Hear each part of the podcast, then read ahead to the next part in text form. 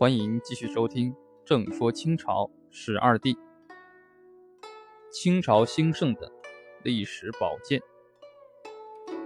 司马光在《资治通鉴晋书表》中说：“臣今骸骨憔悴，目视昏尽，齿牙无机，神识衰耗。目前所为，玄种遗忘。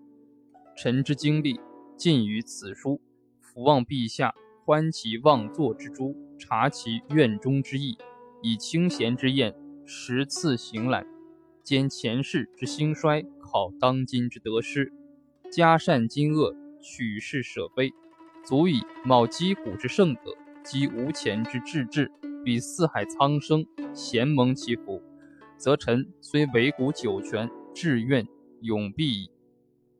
兼前世之兴衰，考当今之得失。司马光这个结论总结出史鉴的意义。我们以清朝兴盛为例，探讨清朝兴盛的原因。清史中有一个大问题，就是清朝兴起与强盛的原因。满族本来是东北边陲一个弱小的民族，他进关以后，定鼎北京，入主中原，统一华夏，国家强盛。其兴盛的原因是什么呢？明末清初的思想家。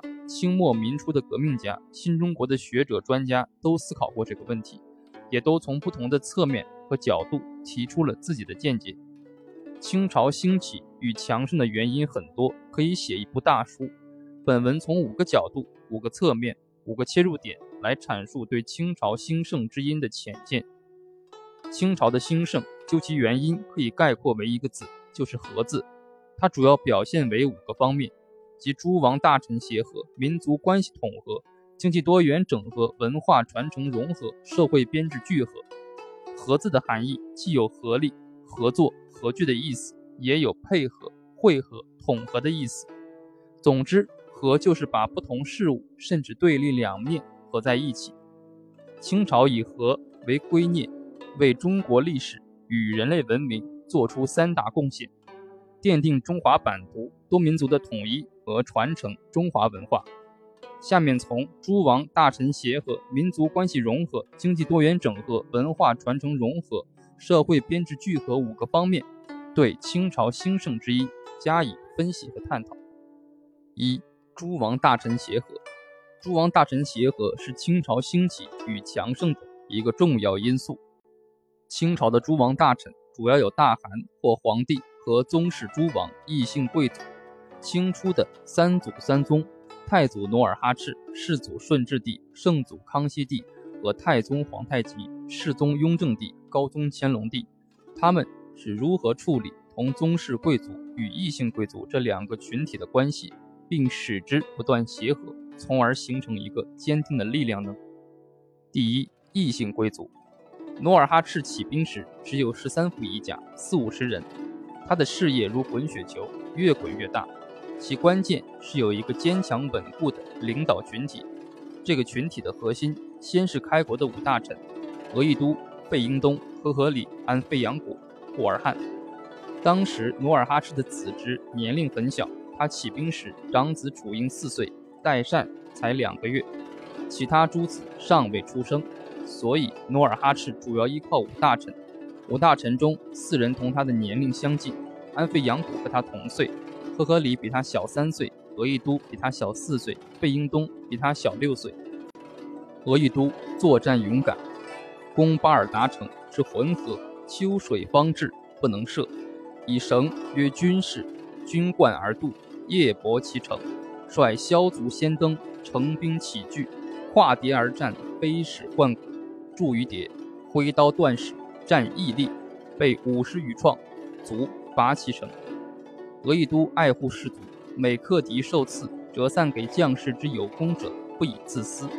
太祖后遇之，给其族妹，后以和硕公主降焉。他国而忘私，额亦都次子达启，少才武，太祖育于宫中，长史上皇女。达启孤宠而骄，与诸皇子无礼，额亦都患之。一日，及诸子宴别墅，酒行，忽起，命执达起。众皆恶，额亦都抽刀而言曰：“天下安有复杀子者？故此子傲慢，及今不至，他日必复国败门户。不从者，血此刃。众乃惧，引妲己入室，以背负杀之。俄邑都亦太祖谢，太祖经版久之，乃嗟叹，委俄邑都为国深虑，不可及也。费英东、努尔哈赤说：“此真万人敌也。”费英东是太祖转战美玉敌，身先士卒，战必胜，攻必克。摧锋陷阵，当者者披靡。国事有缺失，则强进，毅然不烧脑。左太祖功最高，其他三位大臣也大体相似。努尔哈赤把女儿嫁给赫赫里和亦都，把长子楚云的女儿嫁给费英东。安费扬古少氏太祖中武二制。沃尔汉在努尔哈赤起兵六年时来归，才十三岁，被收为养子。当年猛士如云，团结五大臣，实际上团结了全体将士。赫赫里死后，努尔哈赤说：“朕所与并肩友好诸大臣，何不以一人以送朕老矣？”他们同努尔哈赤同生死近四十年，相处欢洽，始终如一。第二，宗室贵族。诸王贝勒的协和是通过斗争增强的，但没有酿成大的分裂。宗室贵族内部有几次大的斗争，第一次是处理舒尔哈齐和楚英的问题，这不是太祖秘史中所说的为了一个女人，而是一场政治斗争。舒尔哈齐被幽死，楚英被处死的结果是诸王大臣领导群体更加强固。楚英死后第二年，努尔哈赤建立后金政权。第二次。是处理代善的问题。天命五年，小福晋德音泽告发代善与大妃的暧昧关系，硕托告发代善对前妻之子不公平事，结果代善受到惩处。从此，诸王大臣四大贝勒关系更加密切。代善事件第二年，努尔哈赤夺占沈阳、辽阳，进入辽河平原。第三次是八王共治国政，这就是在满洲宗室内部实行贵族共和。皇权顺利过渡，产生新韩皇太极福临。第四次是处理阿敏、莽古尔泰的问题，尔后打败林丹汗，统一察哈尔，随之改族名为满洲，改国号为大清，出现新的军政局面。第五次是处理多尔衮问题，八旗内部的利益失衡得到及时调整，出现中原底定、华夏统一的新局面。第六次是处理鳌拜的问题。皇权与相权关系得到新的调整，赢得平定三藩的胜利，接着统一台湾，反击沙俄侵略，签订尼布楚条约，出现康熙盛世的局面。第七次是康熙晚年的皇储问题，雍正登台，整顿改革，扭转康熙晚年官贪政迟的局面，雍正成为康熙与乾隆之间承前启后的关键人物。第八次是制定秘密立储制度。出现乾隆前期的兴盛局面。我们知道，太平天国失败的一个重要原因是领导集团的大分裂、自相残杀。明朝靖难之役也是领导集团内部的大分裂、自相残杀。但是清朝没有这样的大分裂、大屠杀，这是清朝三祖三宗兴盛的重要原因。二、民族关系统合。清朝以满洲为主导民族，它无论在东北或者在全国。当时都是一个少数民族，满洲要在东北地区，在华夏中原占据统治地位，面临一个最大难题是民族问题。摆在清初决策者面前可供选择的对应民族政策是：或者屠杀，或者分治，或者统合。屠杀是错误民族政策，金代女真对蒙古屠杀政策失败是一个沉痛的教训；分治是错误民族政策。明朝对女真的分而治之政策失败，又是一个沉痛的教训。所以当时努尔哈赤选择民族融合政策，历史证明这是正确的政策。努尔哈赤起兵之时，建州女真分为本部五部：苏克苏五合部、文和部、王甲部、董鄂部、哲臣部；长白山三部：纳音部、朱舍里部、鸭绿江部；东海女真沃吉部、瓦尔克部、霍尔克部；海军女真。叶赫部、乌拉部、哈达部、辉发部；黑龙江女真萨哈连部、萨哈尔察部、沃尔哈部等。女真重要的部至少有十八部。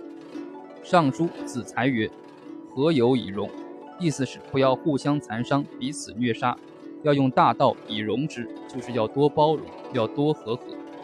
努尔哈赤经过十年的时间，顺者以德辅，逆者以兵临，完成建州女真诸部合一。明辽东经略熊延弼在《熊经略集》中说：“自建州之势和而奴求始强。”就是说，努尔哈赤之所以强，他是从民族和开始的。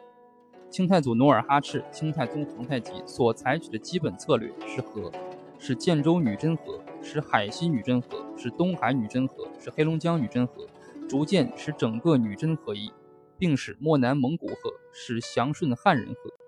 和则土地广。人口众，兵力强，马匹壮，财力富，国势盛，夫何敌于天下？在东北地区，满通古斯语族有满族、锡伯族、鄂伦春族、鄂温克族、赫哲族等，把他们合在一个政权下；蒙古语族、蒙古族、达斡尔族等，把他们合在一个政权下；汉语族、汉族以及朝鲜族等，都合在清的政权下。清入关后，汉族。满族、蒙古族、藏族、维吾尔族、高山族等各民族都统合在清政权之下。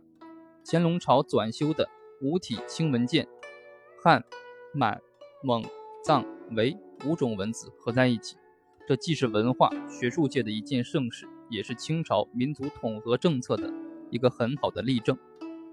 明清之际，多元政权分立，南明福王弘光、唐王邵武、贵王永历、唐王隆武。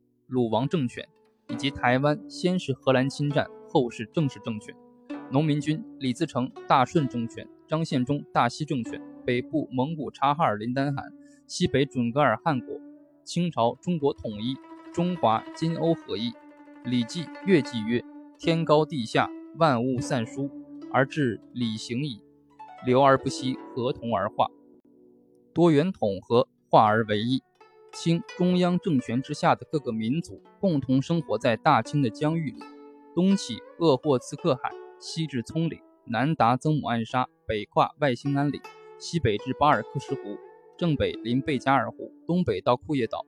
中国金欧一统，民族协和，国力强盛，屹立世界。